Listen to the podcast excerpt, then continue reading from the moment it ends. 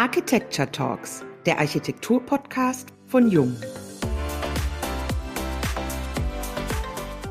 Verschwenderisches Neubauspektakel oder zukunftsorientierter Weiterbau? Zukunftsorientierter Weiterbau, natürlich.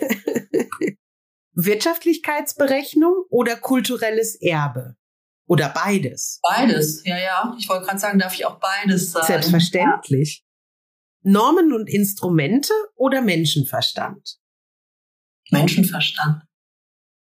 Dann darf ich ganz kurz in unser heutiges Thema Gebäude sollten keine Wegwerfartikel sein einstimmen. Die vorhandene Bausubstanz und deren Weiterentwicklung gewinnen zunehmend an Bedeutung als kulturelles Erbe und in Bezug auf die Aspekte der Nachhaltigkeit. Doch Weiterbauen bedeutet weit mehr als Bestandserhalt. Gebautem mit Respekt und Mut zu begegnen, Potenziale zu erkennen und daraus mit Geschick individuelle, unverwechselbare und neue eigenständige Lösungen zu entwickeln, bei denen vermeintliche Nachteile zu Qualitäten werden, das zeichnet die Weiterbauprojekte von Schneider und Schumacher aus. Wie man den Schwerpunkt auf die Transformation bestehender Gebäude und deren Adaption an veränderte Anforderungen im Sinne einer zukunftsfähigen, nachhaltigen Fortentwicklung denken und umsetzen kann, Darüber sprechen wir, Diane Slavic und Uwe Bresan heute mit Astrid Wuttke in unserem Podcast. Die Architektin Astrid Wuttke ist geschäftsführende Gesellschafterin der Schneider und Schumacher Weiterbauen GmbH, Mitglied im Hessischen Landesdenkmalrat und seit kurzem Vorsitzende der Ernst-May-Gesellschaft. Hallo und herzlich willkommen beim heutigen Jung Architecture Talks Podcast. Schön, dass du bei uns bist. Ja, hallo, freue ich mich auch. Liebe Astrid, die Zukunft des Bauens liegt im Bestand. Warum machen wir denn trotzdem immer noch so oft Tabula Rasa und pflastern unsere Städte mit Neubauten zu? Ich habe ja den Eindruck, dass wir vielleicht mal als allererstes uns mal darüber unterhalten müssen, ob das überhaupt so stimmt. Also wir haben vor einigen Jahren, also das ist bestimmt schon mehr als zehn Jahre her, haben wir mal hier im Büro so eine kleine Untersuchung sozusagen gemacht, wie viele Gebäude planen wir eigentlich neu und wie viel planen wir im Bestand. Und man hatte immer so das Gefühl, dass man viel, viel mehr Neubauprojekte begleitet als Umbauten oder Weiterbauten. Und das hat aber gar nicht gestimmt. Also wir waren dann selbst ganz überrascht, wenn wir die mal alle so aufgezählt haben, wie viel wir doch im Bestand bauen. Jetzt ist natürlich dann auch immer so ein bisschen so eine Frage, ab wann geht denn das eigentlich los, im Bestand zu bauen? Also jetzt irgendwie ein größerer Anbau, ist das auch dann noch Bauen im Bestand oder ist das ein Neubau und so weiter? Aber es waren eigentlich relativ viele Projekte und der Unterschied jetzt ist eigentlich, finde ich, dass die Umbau- und Weiterbauprojekte viel mehr wertgeschätzt werden und wahrgenommen werden. Also vielleicht muss man da auch so drüber nachdenken und dann eben auch diese Tabula Rasa Projekte. Also das ist vielleicht in Frankfurt auch ein ziemliches Extrem, fällt mir so auf. Also dass man doch auch in Frankfurt, dadurch, dass das hier halt ein sehr dynamischer Immobilienmarkt ist, da doch einfach das Gefühl hat, hier wird ja ständig was abgerissen. Also das kenne ich auch von Leuten, die länger nicht hier waren, wenn die dann mal wieder in Frankfurt sind. Mensch, hier hat sich ja viel verändert. Das ist aber, glaube ich, auch so ein Frankfurt-typisches Phänomen. Also das ist auch nicht unbedingt in ganz Deutschland in allen Großstädten so gleich. Das muss man vielleicht einfach mal so ein bisschen relativieren. Und dann vielleicht noch dritter Punkt. Es gibt ja jetzt diesen sehr schönen Umbaukulturbericht der Bundesstiftung Baukultur, den ich mir auch sehr ausführlich angeguckt habe. Letztes Jahr ist der hier veröffentlicht worden. Da gibt es diese eine Grafik, die so ein bisschen den Gebäudebestand in Deutschland mal so sortiert. Da gibt's diese drei Prozent denkmalgeschützte Bauten, dann gibt's 30 Prozent besonders erhaltenswerte Bauten, dann gibt's irgendwie so ein bisschen den Rest, sag ich mal, und nur acht Prozent sind Neubauprojekte. Also deshalb, ob das wirklich so stimmt, also das ist vielleicht auch so ein bisschen so ein Gefühl. Und aber im Moment ist es natürlich auch so, dadurch, dass man eben ja auch versuchen sollte, vielleicht noch mehr drauf zu achten, was kann ich denn eigentlich weiterverwenden? Muss ich denn wirklich alles hier abreißen? Ist nicht irgendwas da, was man behalten kann? Ist es ein bisschen mehr im Fokus gerade.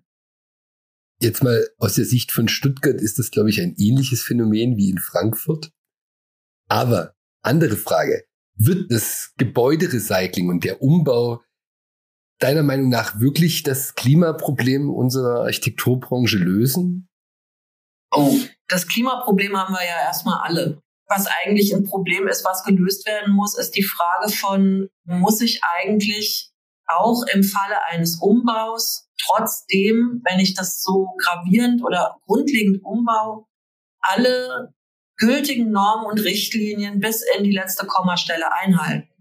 Das ist eigentlich gerade mein viel größeres Problem. Also ich glaube, dass wir, wenn wir Gebäude sanieren, wir machen dann so viel, so viel besser, dass es auf jeden Fall besser wird. Und aber wenn man jetzt aktuelle Richtlinien so Rate zieht, schafft man das ja auch oft gar nicht. Also da widersprechen sich Dinge, dann sind im Bestand einfach Voraussetzungen. Wenn ich die ändern würde, wäre das ein immenser Aufwand.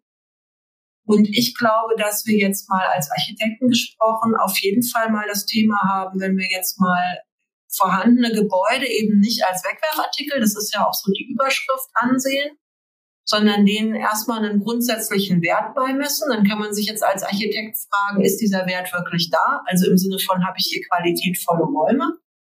Und kann ich das noch für irgendwas gebrauchen? Weil man wird ja auch weiterhin auch mal zu Ergebnissen kommen, zu sagen, okay, das geht jetzt hier wirklich nicht mehr, das müssen wir jetzt mal hier abreißen und wirklich neu bauen. Also das wird ja auch schon weiterhin vorkommen. Also man muss ja auch nicht so tun, dass man das jetzt gar nicht mehr darf. Ja, aber man wird natürlich sich das genauer angucken. Wie entscheidet man denn, welche Häuser erhaltenswert sind oder nicht? Gibt es eine Matrix dafür, sei es für den kulturellen oder materiellen Wert? Oder wie geht ihr da vor? Also eine Matrix in dem Sinne gibt's jetzt nicht. Was wir uns natürlich immer angucken ist, was ist das für ein Gebäude und hat das Qualitäten. Wir hatten jetzt hier in Frankfurt uns das Juridikum genauer angeguckt. Das ist ein Verwaltungsgebäude, das steht auf dem Gelände des ehemaligen Unicampus in Bockenheim. Das ist ein Hochhaus mit einer sehr hohen Ausnutzung auf dem Grundstück, was natürlich erstmal gut ist und was eben auch eine großzügige Raum hat. Das ist zum Beispiel ein wichtiger Punkt. Also wenn ich das Gebäude umnutzen möchte, ich da Haustechnik austauschen werde müssen, weil die eben aus den Ende der 60er Jahre ist, das wird man nicht erhalten können, das ist auch nicht energieeffizient und so weiter. Wenn ich dann die Fassade wahrscheinlich ersetzen muss, also zumindest mal in ganz großen Teilen, dann ist natürlich die Frage, ist das Haus von seiner Grundstruktur geeignet, um solche gravierenden Änderungen auch mitzumachen? Und in dem Fall ist es eben so, es gibt eine gute Geschosshöhe, wo man sich eben vorstellen könnte, sowohl auch wieder eine Verwaltungsnutzung als auch Wohnungsbau dann sowieso, als aber auch Großraumlösungen und so weiter. Da ist auch die Gebäudetiefe entsprechend geeignet dafür. Das würde alles gehen und deswegen ist das jetzt erstmal dann ein, Pluspunkt für das Haus. Es gibt dann verschiedene Erschließungskerne hinsichtlich einer Teilbarkeit. Es ist eben ja im Moment ein Nutzer in dem ganzen großen Gebäude. Dann überlegt man ja meistens auch, kann man das für unterschiedliche Nutzer, kann man es auch für unterschiedliche Nutzungen irgendwie sinnvoll aufteilen. Dann guckt man sich natürlich die Erschließungen an. Sind die in einem ausreichenden Maße vorhanden? Muss man da viel ergänzen und so weiter? Das sind dann so Kriterien. Dann, wie steht es also stadträumlich da? In dem Fall auch aus unserer Sicht ein guter Städtebau, den man also auch weiterhin so vertreten kann. Und es gibt nämlich in Frankfurt ein ganz ähnliches Hochhaus, bei dem das alles so nicht der Fall ist. Deswegen ist es ganz schön, die miteinander zu vergleichen. Also vielleicht kennen das auch der eine oder die andere. Das ist das Interconti Hotel. Das steht direkt am Mainufer. Das hätte ich auch sehr gerne, so ein Weiter- und Umbauprojekt mal so zumindest für uns hier so gedanklich, um mal drüber nachzudenken, draus gemacht. Wir haben da auch verschiedene Studien schon gemacht für unterschiedliche Eigentümer, was dann die Fassade und so weiter angeht. Aber da ist es eben so, das ist ja ein Hotel und es ist so minimierte Geschosshöhe, dass auch jetzt schon die Hotelzimmer teilweise nur 2,30 Meter hoch sind. Und dann ist es natürlich schwierig. Jetzt kann ich dann sagen, na ja, dann mache ich halt überall mal einen zweigeschossigen Raum. Also ich habe auch in Kassel ein Jahr an der Uni eine wissenschaftliche Mitarbeit gehabt. Da hat eine Studentin für ihre Masterthesis eben auch so ein Hochhaus gesucht und dann hatte ich ihr die beiden angeboten, dieses Juridikum und das Interconti. Sie hat sich dann das Interconti ausgesucht, weil das halt am Main war. So, das fand sie dann toll. Aber die hatte sich da so viele Probleme sozusagen eingehandelt, weil einfach die Grundstruktur des Hauses für Umnutzung und Weiternutzung deutlich schlechter geeignet ist. Sie hat dann lauter zweigeschossige Räume irgendwo verteilt. Das kann man natürlich im Rahmen von so einer studentischen Arbeit prima machen. Aber das ist natürlich hinsichtlich einer Realisierbarkeit, auch eben Wirtschaftlichkeit, dann natürlich ein großes Minus dann. Und da bin ich auch jetzt mittlerweile eben so weit, dass ich mir denke, na ja, wenn es eben kein Hotel mehr sein soll oder auch selbst wenn, schwierig umzunutzen. Schafft auch einen ganz schwierigen Straßenraum, weil es eben nach Süden die, die dahinterliegende, die Wilhelm-Leuschner Straße total verschattet. Also da gibt es dann verschiedenste solche Qualitätskriterien, wo man an der Stelle dann vielleicht auch mal an den Punkt kommt zu sagen, naja, da steckt natürlich auch jede Menge graue Energie drin. Aber in diesem Fall ist es vielleicht dann tatsächlich gerechtfertigt auch zu sagen, naja, hier müssen wir aber mal irgendwie was Neues probieren. Wir haben jetzt schon zwei Themen gehört, die quasi den Umbau auch nicht immer ganz so einfach machen. Das ist einmal die Regularien, die es quasi von behördlicher Seite gibt. Es sind aber auch die wirtschaftlichen Überlegungen, die mitunter einen Umbau erschweren bis unmöglich machen. Dazu braucht es dann, das merken wir jetzt gerade im Gespräch, auch, glaube ich, riesige Erfahrungswerte, die so aus der Vergangenheit schon in so einem Büro da sind. Das würde mich tatsächlich interessieren. Ja, du hast vorhin gesagt, ihr macht das schon eine ganze Weile, diese Reaktivierungsprozesse. Wie wichtig sind dann tatsächlich die Erfahrungen, die ihr da schon gesammelt habt? Und wie kam es dann auch tatsächlich zur Gründung einer eigenen GmbH davon nochmal? Ja, Erfahrungswerte sind natürlich sehr wichtig, wobei man natürlich auch in den seltensten Fällen dann die Projekte so eins zu eins miteinander vergleichen kann. Aber man kann ja dann schon auch sagen, also wenn wir jetzt gerade bei diesen 60er Jahren waren, da gibt's eben gewisse Konstruktionen, die sich dann da wiederholen oder die man schon mal irgendwo kennengelernt hat. Und dann gibt's eben, wenn wir dann teilweise im Denkmalschutz die Gebäude haben, jetzt auf der Mathildenhöhe beispielsweise, diese Jugendstilzeit, wo wir dann diese dicken Ziegelwände haben und die ganz andere Konstruktionen, da weiß man natürlich auch so aus der Erfahrung heraus dann, äh, was können die Gebäude ganz gut verkraften oder welche Themen haben wir da, wenn man dann auch über Schadstoffe oder auch Brandschutz, verminderte Betonüberdeckungen und diese ganzen Themen, das ist natürlich schon auch so ein bisschen Baualtersklassenmäßig, kann man das so ein bisschen einsortieren. Das ist natürlich ganz hilfreich.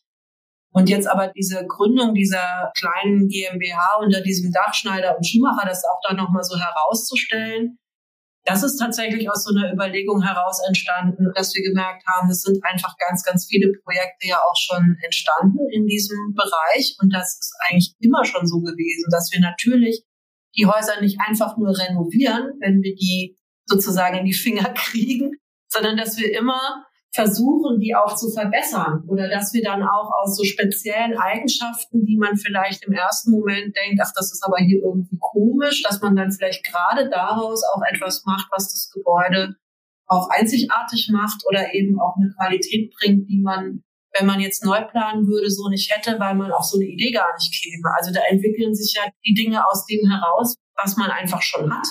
Oder es sind einfach Sachen da, die sind halt da, weil sie da sind und dann kann ich die benutzen. Wenn ich bei einem Neubauprojekt jemandem sagen würde, ich brauche jetzt hier noch x Quadratmeter Fläche für was auch immer und es kommt in der Raumprogrammliste erstmal nicht vor, dann kann ich mich da ja auf den Kopf stellen, dann kommt es da auch nicht rein. Aber wenn es in dem Gebäude schon mal da ist, dann kann ich es eben auch nutzen und mir das auch zunutze machen. Und diese Überlegung mit der eigenen GmbH, also wir hatten das Gefühl, dass jetzt gerade mit diesen Diskussionen um nachhaltiges Bauen. Also man merkt ja auch diese energetischen Sanierungen, diese besonders gut ausgerüsteten Gebäudehüllen, die Gebäudetechnik, das stößt ja einfach alles wirklich jetzt an Grenzen. Also man kann das natürlich immer noch mehr optimieren und noch ein bisschen mehr. Aber jetzt sind wir ja an so einem Punkt, wo diese Mehroptimierung überhaupt nicht mehr in Relation steht zu dem Mehreffekt, den man daraus herausholt. Und deswegen ist jetzt eben, also dass jetzt, wenn man ein Gebäude stehen lässt und es weiter nutzen kann, dass das nicht so schlecht ist. Thema gesunder Menschenverstand. Kann man sich natürlich auch so an drei Fingern abzählen, aber wir kommen ja jetzt gerade auch an so einen Punkt, wo das auch zu so einer messbaren Größe eigentlich werden soll. Da arbeiten ja aber auch verschiedene Leute dran, auch der BDA arbeitet dran zu sagen, wie berät man denn eigentlich im Vorfeld einen Bauherrn, reißt sich das ab? Oder mache ich da draus was Neues? Und dann haben wir aber als Architekten, finde ich, schon ein paar Kategorien, die wir einfach gelernt haben, nämlich das sind die diese Qualitätskriterien, die ich vorhin halt schon versucht habe zu beschreiben. Die kann ich ja mal immer anwenden, bevor ich dann auf die genaue Konstruktion und so weiter eingehe. Und wenn jetzt ein Bauherr aber wiederum nochmal einen anderen Anreiz findet, weil der nämlich merkt, ach guck mal, wenn ich das Haus jetzt erhalte, habe ich auf meinem CO2-äquivalente Punktekonto schon mal ein Guthaben beispielsweise. Und dann muss ich vielleicht auch nicht den allerhöchsten erhöhten Schallschutz bringen, sondern einen angemessenen. So. Und dann ist natürlich die Frage, was ist denn hier angemessen? Und das sind eben dann wieder wir Architekten, die das wissen, weil wir halt einfach wissen, mit der Konstruktion kannst du mit dem Aufwand ungefähr mal das erzielen. Und wenn du jetzt was Besseres willst, ist es einfach ein enormer Aufwand. Also ich will eigentlich auch dahin kommen, dass man uns auch wieder ein bisschen mehr vertraut, dass wir auch die Fachleute sind, die einfach dann auch entscheiden können. Also für dieses Gebäude erscheint uns das jetzt die angemessene Lösung. Und die machen wir jetzt einfach. Und dann wird es in jedem Fall am Ende besser. Und da müssen wir eigentlich hin, weil sonst klappt das einfach auch nicht. Wir haben jetzt gerade in Frankfurt, das hatte ich vorhin kurz mal erwähnt, diese Dondorfsche Druckerei. Das ist ein altes Druckereigebäude, eine Ziegelfassade von 1890, also das ist 130 Jahre altes Haus.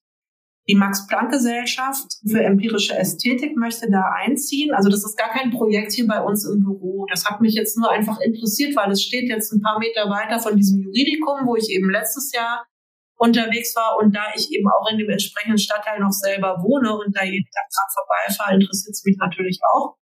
Also die Max-Planck-Gesellschaft hat einen Wettbewerb gemacht. Da war die Aufgabe, das bestehende Gebäude in den neuen, also weil es gibt Erweiterungsbauten drumherum auf dem Grundstück, dass man eben ein Gebäude finden sollte, was alt und neu zusammenbringt. Und der erste Preis, der da gekürt wurde, wurde deshalb gekürt, weil da die Jury einhellig der Meinung war, dieses Projekt hat das am besten bewerkstelligt.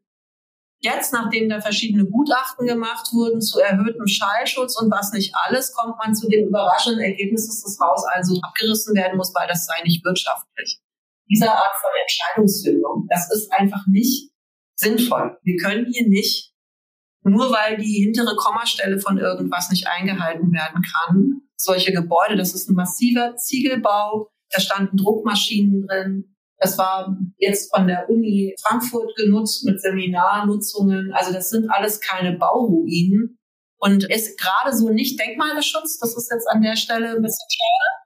Da wurde darüber diskutiert. Das Landesamt war dann der Meinung, dass dieser Bau jetzt nicht ganz so speziell ist, dass man den jetzt noch auf die Denkmalliste setzen muss. Gleichwohl gehört er zu diesen 30 Prozent besonders erhaltenswerten Bauten, weil er auch ein riesen Identifikationspotenzial im Stadtteil hat. Und wenn wir da nicht dazu kommen, da einfach mit anderen Maßstäben an diese Gebäude ranzugehen, dann werden wir da ein Problem kriegen, was die klimagerechten Bauweisen angeht. Also kein Neubau kann das kompensieren, was man da erstmal wegwirft. Lass uns mal auf ein Thema kommen, was den Frankfurtern wohl bekannt ist und ich glaube auch weit darüber hinaus. Die städtischen Bühnen. In anderen Städten auch diskutieren die Frankfurter natürlich über den Erhalt, Weiterbauen, Abriss, Neubau. Wie geht man vor? Nicht immer mit ganz nachvollziehbaren Argumenten, geschweige denn mit transparenten Datenlagen. Kannst du uns was zum aktuellen Stand der Dinge sagen? Das ist eine gute Frage. Also ich habe gerade letzten Montag, also genau heute vor einer Woche, die Gelegenheit gehabt, was mich sehr gefreut hat, nochmal eine kleine Zusammenfassung zu machen in Form eines Vortrags zu einer Arbeit, die wir eigentlich vor dreieinhalb Jahren zu dem ganzen Thema gemacht haben. Also wir haben hier im Büro ein sogenanntes Validierungsgutachten erstellt. Also da muss man vielleicht ein bisschen ausholen. Es gibt ein Planungsteam, was sich hier schon seit vielen Jahren mit den städtischen Bühnen und der Zukunft dieser städtischen Bühnen befasst. Das Ergebnis dieses Planungsteams, das ist rund um PFP-Architekten aus Hamburg organisiert. Also das sind ja auch einfach die Theaterarchitekten in Deutschland, kann man sagen, die da ein riesen Referenzrenommee an Opernhäusern, Theatern und sonstigen haben. Also ganz klare Experten auf dem Gebiet. 2017 wurde da eine Studie vorgestellt, die hier in Frankfurt für sehr große fast Bestürzung gesorgt hat, weil einfach Kosten im Raum standen von je nach Variante zwischen 848 und 888 Millionen Euro für die wie auch immer Zukunft dieser städtischen Bühnen. Es gab da unterschiedliche Varianten. Eins war Sanieren im Bestand. Das hatte dann noch die Komponente, dass es 35 Jahre hätte dauern sollen. Also das ist direkt auch unrealistisch. Deswegen war dann auch klar, man muss, wenn, dann einmal komplett alles sanieren, damit man da zurechtkommt. Dann gab es auch schon Überlegungen, neu zu bauen, ganz grob. Dann hat man aber auch ein Raumprogramm gehabt. Das führte dazu, dass man dann auch noch die vorhandenen Bühnen mit einem Hochhaus ergänzen musste und so weiter. Also es wurde alles so ein bisschen, dass sich alle gefragt haben, brauchen wir das denn alles wirklich? Und dann wurde eben entschieden, wir müssen uns nochmal mit der Sanierung dieser Theaterdoppelanlage befassen. Und zwar eher so unter der Überschrift, wie kann diese Sanierung gelingen? Also ausgehend vom Gebäude. Und das fanden wir sehr interessant. Und dann hat man gesagt, vielleicht müsste man auch noch mal Leute dazu holen, die da noch mal mit so einem frischen Blick drauf gucken. Man wollte aber natürlich nicht dieses komplette Planungsteam da auswechseln. Das wäre ja auch nicht sinnvoll gewesen. Die hatten sich ja schon sehr intensiv mit dem ganzen Thema beschäftigt. Hatte aber das Gefühl, na ja, wenn man, das kennt man ja auch von sich selbst, wenn man schon so drin ist in so einem Thema, sieht man irgendwann nur noch den einen Weg und ist nicht mehr so frei im Kopf, dass man auch noch mal links und rechts schaut. Und da hat man eben ausgeschrieben, ein Team gesucht, was ein sogenanntes Validierungsgutachten parallel oder gemeinsam zu dieser Arbeit dieses Planungsteams machen sollte. Und da haben wir uns drauf beworben und den Auftrag haben wir gekriegt. Und da wir jetzt hier beispielsweise noch kein Opernhaus geplant haben, hier im Büro, haben wir uns da auch entsprechende Fachleute mit ins Team geholt. Das war in dem Fall Theater Projects aus London. Das ist ein Büro, was eben weltweit, also wirklich weltweit Bühnen saniert und neu baut und da eben auch berät, was auch so diese ganzen bühnenspezifischen Themen, die Akustik, die Sichtbarkeit. Bühnen ist ja schon eine sehr komplexe Bauaufgabe. Da muss man sich ja auch nichts vormachen. Wir hatten dann auch Arup für die Haustechnik mit dabei. Ist ja auch ein sehr renommiertes Büro, die auch vielleicht manchmal ein bisschen anders an Dinge herangehen. Also bei Haustechnik gibt's ja auch ganz unterschiedliche Herangehensweisen, die dann auch zu anderen Platzbedarfen durchaus führen können, obwohl auch Werte eingehalten werden, die dann da erforderlich sind und so weiter. Und dann haben wir eben dieses Gutachten gemacht und haben eben immer untersucht im Hinblick auf, was gibt's für Mängel es gab dann eine Variante, die hat eine Sanierung, wo wirklich erstmal nur die gesetzlichen Voraussetzungen erfüllt werden mussten. Also sprich, alle Arbeitsplätze brauchen Tageslicht. Solche Themen, auch eine energetische Sanierung vorgesehen war und man noch nicht an funktionale Mängel herangegangen ist. Das hat man also erstmal so angewendet auf den Bestand. Und dann hat man gesagt, na ja, wenn wir jetzt hier schon so aufwendig sanieren, will man ja in dem Zuge sicher auch noch ein paar Dinge verbessern. Was könnte das sein? Und wie könnte man das erreichen. Das haben wir uns also alles angeguckt und dann gibt es tatsächlich auch ein paar Punkte, die kann man einfach nicht im Bestand verbessern, weil da muss man dann wirklich das ganze Haus abreißen. Eins davon ist, das ist ja eine Doppelanlage, also Theater und Schauspiel befinden sich in einem großen Gebäudekomplex, der durch dieses denkmalgeschützte Wolkenfoyer zur Wallanlage hin abgeschlossen wird und quasi dadurch auch so ein einheitliches Entree für beide Häuser entsteht. Und die Bühnen sind aber auf unterschiedlichen Höhenniveaus. Also die eine Bühne ist zwei Meter höher als die andere. Das heißt, es gibt keine einheitlichen Bühnenhöhen. Und wenn man dann aber mal überlegt, ist das eigentlich ein großer Nachteil? Dann kann man sich fragen, wie oft kommt es vor, dass die gleiche Kulisse aus der Oper im Schauspiel gebraucht wird? Eigentlich nie. Und dann ist es vielleicht auch nicht so schlimm, dass die nicht auf einer Höhe sind, weil es gibt ja im Gebäude große Aufzugsanlagen. Es gibt einen bestimmten Schacht, wo von oben aus einem Malersaal die Kulissen, also diese großen, die so dann auch hinten im Hintergrund so aufgehängt werden, diese ganzen Banner letzten Endes von Kulissen, die werden da in dem Schacht runtergelassen und können dann eben auf der richtigen Höhe in die eine oder andere Bühne verfrachtet werden. Also das ist vielleicht gar nicht so ein großes Problem, dass diese zwei Bühnen nicht auf einer Höhe sind. Dann gab es ein Thema Orchestergraben. Also da war dann die Frage, ist der Orchestergraben eigentlich zu klein? Müsste der nicht größer sein? Also auch in anderen Städten ist es ja nicht so üblich, dass die Opernhäuser abgerissen werden, um es jetzt mal so ein bisschen zugespitzt zu formulieren.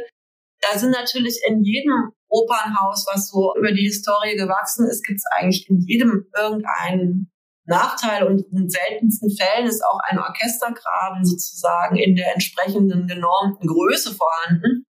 Dann ist da auch die Frage, wie schlimm ist das? Lärmschutz am Arbeitsplatz ist natürlich klar, das kann man bis zum gewissen Maße versuchen zu erfüllen, aber der Orchestermusiker ist qua Beruf einfach einem gewissen Lärmpegel ausgesetzt, weil der ja Teil von diesem Orchester ist, was dann da laut spielt. Also das war dann alles so ein bisschen die Frage, kann man das akzeptieren oder ist es jetzt so ein gravierender Mangel, der irgendwie rechtfertigen würde, das ganze Gebäude abzureißen? Und da sind wir eigentlich an allen Punkten irgendwie so zum Ergebnis gekommen. Also es könnte natürlich irgendwie alles viel besser sein. Interessant war dann beim Schauspiel, das ist ja das zweite Bühnengebäude, was eben dahinter steckt, war dann die Kritik, die Bühne sei zu groß. Fand ich also auch sehr lustig, dass man da dann sagt, unsere Schauspielbühne ist zu groß. Da haben wir dann auch ein bisschen gefragt, ja, ist das nicht eigentlich toll, wenn die groß ist? Ja, sei problematisch, weil wenn man auf Gastspiele gehen will mit den Inszenierungen, kann man dann nicht eins zu eins die, weil die anderen Häuser haben alle kleinere Bühnen. Aber da hätte ich dann auch gesagt, na ja, da muss man halt sein Bühnenbild irgendwie so, das wird ja sowieso aus irgendwelchen Segmenten zusammengesetzt. Und die Aufführungen, die ich kenne im Schauspiel, die ich gesehen habe, die haben genau deshalb so großartig funktioniert, weil es diese riesige Bühne gibt. Also man hat eigentlich so gemerkt, diese ganzen Themen, die als Nachteile immer so angemerkt wurden, sind es denn überhaupt Nachteile oder sind es nicht sozusagen so ein bisschen so liebenswerte Besonderheiten, kann man es vielleicht mal so sagen, die dann einfach in so einem Gebäude drinstecken und mit denen man dann aber auch weiter leben kann. Das war so die, ich war, wenn wir jetzt bei diesem Validierungsgutachten sind, du hattest vor uns die Kosten, die das Hamburger Büro einmal veranschlagt hat.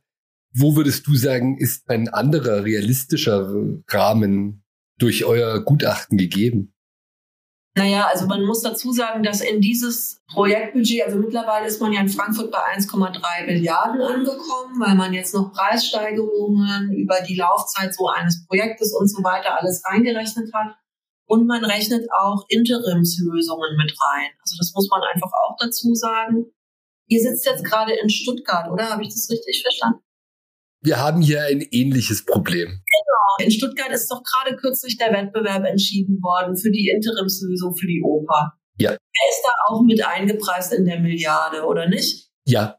Ich habe gerade letzte Woche hier den Frankfurtern erklärt, dass sie sich mal bitte ein Beispiel an Stuttgart nehmen sollen. Das hört man natürlich in Frankfurt dann nicht so gerne. Aber was da ja jetzt gelungen ist, also was ich hier wahrnehme, ihr könnt mir jetzt gleich erklären, das stimmt so gar nicht, aber man hat jetzt gesagt, okay, wir haben hier dieses Opernhaus, wir müssen das sanieren, wir brauchen ein Interim, aber das ist eine ganz tolle Chance für ein Stadtentwicklungsprojekt an einer ganz anderen Stelle. Und das nutzen wir jetzt, um eben eine Stadtteilentwicklung anzuschieben an einem neuen Ort. Und deswegen ist das sozusagen kein verlorenes Geld, sondern das ist das gleiche Invest für zwei Effekte. Jetzt mal so Kurzversion. Das heißt, dieses Interim, das kommt da jetzt erstmal hin. Dann gibt's diese Opernhaus, habe ich so verstanden. Das kann man dann später perspektivisch wieder abbauen. Alles andere, was dazugehört, weil natürlich, also als Zuschauer sieht man ja immer nur die Bühne und den Zuschauerraum. Das macht aber ja wirklich 20 Prozent von dem aus, aus dem so ein Gebäudekomplex dann da besteht. In Frankfurt gibt's 1200 Mitarbeiter in Summe, die da in den Werkstätten, in der Verwaltung, im Kostüm und wo überall arbeiten. Und die brauchen natürlich auch Räume. Und das sind dann die, die jetzt im Falle Stuttgarts dann später umgenutzt werden zu Wohnungen, zu diesen Makerspaces und so weiter. Das ist ein ganz tolles Projekt, finde ich. Also jetzt mit dem Abstand von Frankfurt aus, was ich jetzt dazu im Baunetz so lesen konnte und gesehen habe. Und da frage ich mich wirklich, Leute, warum kriegen wir sowas hier in Frankfurt nicht hin? Dann heißt es immer, es gibt hier keine Flächen. Wenn man dann mal eine Fläche findet, dann sagen dann alle, ja, die, aber die gehört ja dem Land Hessen. Also da frage ich mich auch, da muss man doch mal irgendwie hier ins Gespräch kommen, wenn es was ist, was sozusagen der Stadt und auch der ganzen Region hier zugute kommt, wird man sich doch da vielleicht mal irgendwie einigen können. An dem Punkt waren wir halt letzten Montag gelandet, dass wir da oder dass ich auch so ein bisschen neidisch nach Stuttgart geschaut habe, wie das da offensichtlich jetzt klappt. Aber vielleicht ist das ja auch ein ganz falscher Eindruck. Wir merken, diese Geschichte der Frankfurter Bühnen wird die Republik noch eine Weile beschäftigen und wahrscheinlich dich und auch dein Büro noch eine Weile beschäftigen. Aber vielleicht dazu noch ganz kurz. Also interessant ist ja jetzt, das habe ich gar nicht erzählt so richtig bis jetzt. Also 2020 im Januar, das war kurz bevor Corona losging, hat ja die Stadtverordnetenversammlung in Frankfurt einen Entschluss gefasst, dass die Bühnen abgerissen und vollständig neu gebaut werden. Und das Interessante finde ich, dass man jetzt gerade den Eindruck hat, obwohl der Beschluss ja gefasst ist, das ist ja für die Politik auch ein ganz schwieriger Drahtseilakt, einen einmal gefassten Beschluss in irgendeiner Form da nochmal in Frage zu stellen. Aber es gibt doch durchaus jetzt so gewissen, na, sagen wir mal, Anzeichen von, dass man an dem Punkt ist, wo man sich fragt, haben wir das damals vielleicht ein bisschen zu schnell entschieden? Das ging auch relativ heiß über Kopf dafür, dass man davor immer so unsicher war, was man machen soll, ging es plötzlich ganz schnell. Das hatte so eine andere Eigendynamik. Das wird jetzt gerade offensichtlich nochmal so ein bisschen aufgearbeitet. Auch bei denjenigen, die damals für diesen Abriss gestimmt haben, sind da doch nochmal ein paar Fragezeichen aufgetaucht. Und ich bin wirklich sehr gespannt, was am Ende jetzt dabei rauskommt. Also das ist eine ganz interessante Situation hier gerade in Frankfurt. Und damit würden wir aber doch schon die nächsten Themen aufmachen. Also wenn es den Abriss gibt, dann gibt es ja auch genügend Stimmen, die jetzt einen historischen Wiederaufbau fordern in Frankfurt. Und dazu kommt doch auch noch das große Wolkenfoyer, was ja als geschütztes Kunstwerk eigentlich da dieses Foyer der Doppelanlage beherrscht. Was sind da noch die aktuellen Punkte? Also zunächst mal ist diese Rekonstruktionslobby, sage ich jetzt mal, das ist ein sehr kleiner Teil von Personen, die also der Meinung sind, da muss man vielleicht auch kurz sagen, hinter diesem 60er Jahre Foyer, was das damals neu gebaute Schauspiel und die Oper, die man in das ehemalige Theater eingebaut hat, zusammenfasst. Also da dahinter gibt's eben noch Teile dieses ehemaligen Schauspielhauses, wo heute dann die Oper drin ist. Und das ist aber im Krieg sehr stark zerstört worden und letzten Endes auch durch die Baumaßnahmen der 60er Jahre ist es sehr stark überformt worden. Also die 60er Jahre, die waren da gar nicht so zimperlich. Da wurden auch ein Portal wurde abgetragen, was auch nach dem Krieg noch da war, weil man sonst eben nicht dieses Glasfoyer, dieses Wolkenfoyer vorne davor hätte bauen können. Das heißt, diese Rekonstruktionsanhänger, also das ist einfach eine Randgruppe also der Wert dieses Gebäudes ist nicht, dass das ein Jugendstiltheater war. Das war für die damalige Zeit, als es gebaut wurde, jetzt kein besonderes Gebäude. Es war halt so, wie man so Land auf Land ab die Theater gebaut hat. Und der Denkmalwert kommt letzten Endes aus dieser 60er Jahre Intervention. Das ist auch der Grund, warum der Denkmalschutz argumentativ erstmal das Wolkenfoyer als denkmalgeschützt tituliert und das Ganze aber, wenn man dann diese Denkmalbegründung dazu liest, natürlich einhergeht mit diesem Kunstgriff, dass man gesagt hat, durch dieses große Foyer zur Stadt, was auch gläsern ist, was Ein- und Ausblicke erlaubt, was eben anders ist als diese, sagen wir mal, repräsentativen Theater der Gründerzeit oder eben der früheren Zeiten, dass das eben ein demokratisches Foyer ist. Also die Stadt schaut ins Foyer rein, die Theater- und Opernbesucher schauen aus dem Foyer in die Stadt hinaus und dass es eben einzigartig ist, wie die beiden Häuser zusammengefasst werden.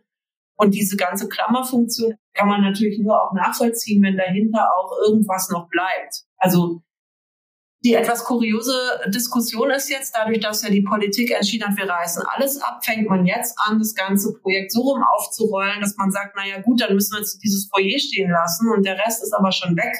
Das ist natürlich auch so eine etwas falsch rum, sag ich mal, falsch rum aufgezogenes Projekt, weil dann kommen so Gutachter, die sagen, das Foyer fällt von alleine um. Und das glaube ich sofort, weil wenn ich alle Treppenhäuser, alles andere, was dahinter ist, abreiße, bleibt stehen, dünne Stützen und dünne Betondecken. Das fällt natürlich von alleine um. Also da brauche ich keinen Gutachter. Das liegt aber jetzt daran, dass man quasi die ganze Geschichte so ein bisschen falsch rum aufzieht. Also quasi aus diesem politisch gefassten Abrissbeschluss heraus jetzt irgendeine Art von, wir lassen vielleicht das Foyer stehen aber an der Stelle merken jetzt auch gerade alle, dass da noch irgendwas nicht so ganz stimmt in dem Projekt. Also ich bin da ganz zuversichtlich, dass das noch in angemessenere Bahnen sich da zurück verschiebt. Wir werden es weiterhin interessiert beobachten. Du hast gesagt, dass für einen kreativen Umgang mit dem Bestand ein Wandel im Selbstverständnis der Architekten stattfinden muss. Gibt es eine Empfehlung, die du vor allem auch jungen Kolleginnen mitgeben möchtest? Also ich stelle eigentlich fest, dass gerade auch junge Kolleginnen und Kollegen ein sehr großes Interesse daran entwickeln oder auch Studierende großes Interesse an diesen Weiterbauprojekten haben. Wir haben beispielsweise letzten Montag hat Sophie Heuer, die hat vor fünf Jahren in Stuttgart ihre Masterthesis zu diesem Weiterbauen der städtischen Bühnen gemacht. Also das ist eine junge Frau, die arbeitet mittlerweile in Basel. Die kam dann her und hat nochmal ihre Thesis vorgestellt. Die hat sich das ja freiwillig ausgesucht, so ein Projekt. Ja, also das ist ja nicht irgendwie eine gestellte Aufgabe, sondern eben in Stuttgart sucht man sich seine Themen da selber. Das macht man ja an den meisten Hochschulen so. Und dann haben mir auch verschiedene Leute, die an Hochschulen arbeiten, berichtet, sie haben oftmals Probleme mittlerweile. Oftmals sind ja solche Themen werden so gestellt, dass man sagt, es gibt einen Bestand und es ist auch zur Disposition, man kann auch was neu bauen und dann möchte man natürlich im Sinne von so weit aufgestellten Lösungen eigentlich gerne sowohl als auch haben. Mittlerweile scheint es schwieriger zu werden, Leute zu finden, die was komplett neu planen wollen, als die, die mit dem Vorhandenen irgendetwas tun. Also weil, glaube ich, einfach wirklich bei den jüngeren Leuten jetzt dieses Verständnis von, es ist einfach nicht in Ordnung, alles wegzuwerfen, gerade in Bezug auf Gebäude. Also dass ein Gebäude eben was ist, was man nicht für zehn Jahre plant, sondern schon ein bisschen länger. Das ist doch, glaube ich, allen einsichtig und dass es sich dann eben lohnt, auch sich Gedanken zu machen, wie man aus dem, was da ist, noch irgendwie was Neues macht oder das irgendwie ein bisschen anders entwickelt und mit so ein paar Kunstgriffen da eher, das ist dann vielleicht nicht so die auf den ersten Blick total spektakuläre Lösung, aber das weiß ich noch nicht mal. Also das kommt dann einfach auch drauf an, wie man da an die Aufgabe rangeht, was einem dann da so einfällt. Also ich habe eigentlich eher den Eindruck, dass das Interesse an dieser Art von Projekten auch schon sehr stark gewachsen ist. Gerade bei den müsste man vielleicht eher einen Rat an die älteren Kollegen und Kolleginnen ja, genau, geben. Den Eindruck habe ich allerdings. Also ich, meine, ich bin ja jetzt auch nicht mehr die Jüngste, aber und dann ist mir auch schon aufgefallen, ich weiß nicht, ich sage das jetzt einfach mal so. Es gibt zum Beispiel einen Verein für Bauern im Bestand, der setzt sich auch zusammen aus, also die Annabelle von Reutern von Concula ist da mit dabei. Dann gibt's irgendwie Unternehmerinnen, die sich da engagieren aus der Immobilienwirtschaft und so weiter. Ich habe mir das letztens mal angeguckt. Wenn man da guckt, das Bild vom Vorstand, das sind nur Frauen. Also ich weiß es nicht genau. Ist das möglicherweise auch noch ein Thema, dass das Projekte sind, dieses sich um was kümmern, was schon da ist? Interessiert es möglicherweise Frauen stärker als Männer? Ich weiß es nicht, keine Ahnung. Ist mir nur auch an verschiedenen Stellen schon so mal so untergekommen, wo man sich das dann fragt. Aber also ich bin mir gar nicht so sicher. Der BDA hatte ja auch dieses Jahr seine Tagung. Da war, glaube ich, die Überschrift, die Party ist vorbei oder so. Also so dieses, dass man so das Gefühl hat, na ja, also immer so aus dem Vollen, das ist halt nicht das Richtige. Ja, und auch selbst wenn man jetzt saniert und immer das dollste und noch das tollste Haustechnikkonzept dann in dieses Gebäude reinstopft, also auch da muss man vielleicht so ein bisschen einen Schritt zurückgehen und sagen, naja, komm, wenn wir ein bisschen angemessener mit diesem gesunden Menschenverstand an die Sache rangehen, dann wird es auch viel, viel besser als das, was wir vorher hatten. Es ist aber auch noch handhabbar. Also man kommt ja mit diesen Dingen auch an Grenzen. Funktioniert das überhaupt noch? Da steht noch irgendeiner, an welchem Knopf er drehen muss. Also das ist ja doch auch bei Gebäuden alles ein bisschen, das sind ja alles Prototypen. Das ist ja nicht wie aus der Autoproduktion, wo da x-mal das Gleiche vom Fließband läuft. Ne? Gott sei Dank. Genau, und wenn wir da jetzt wieder so ein bisschen hinkommen, dass das wieder in den Vordergrund rückt, dann ist da, glaube ich, viel gewonnen. Dann kommen wir auch wieder zu sinnvolleren Projekten. Ich habe das Gefühl, wir sind da schon auf einem guten Weg.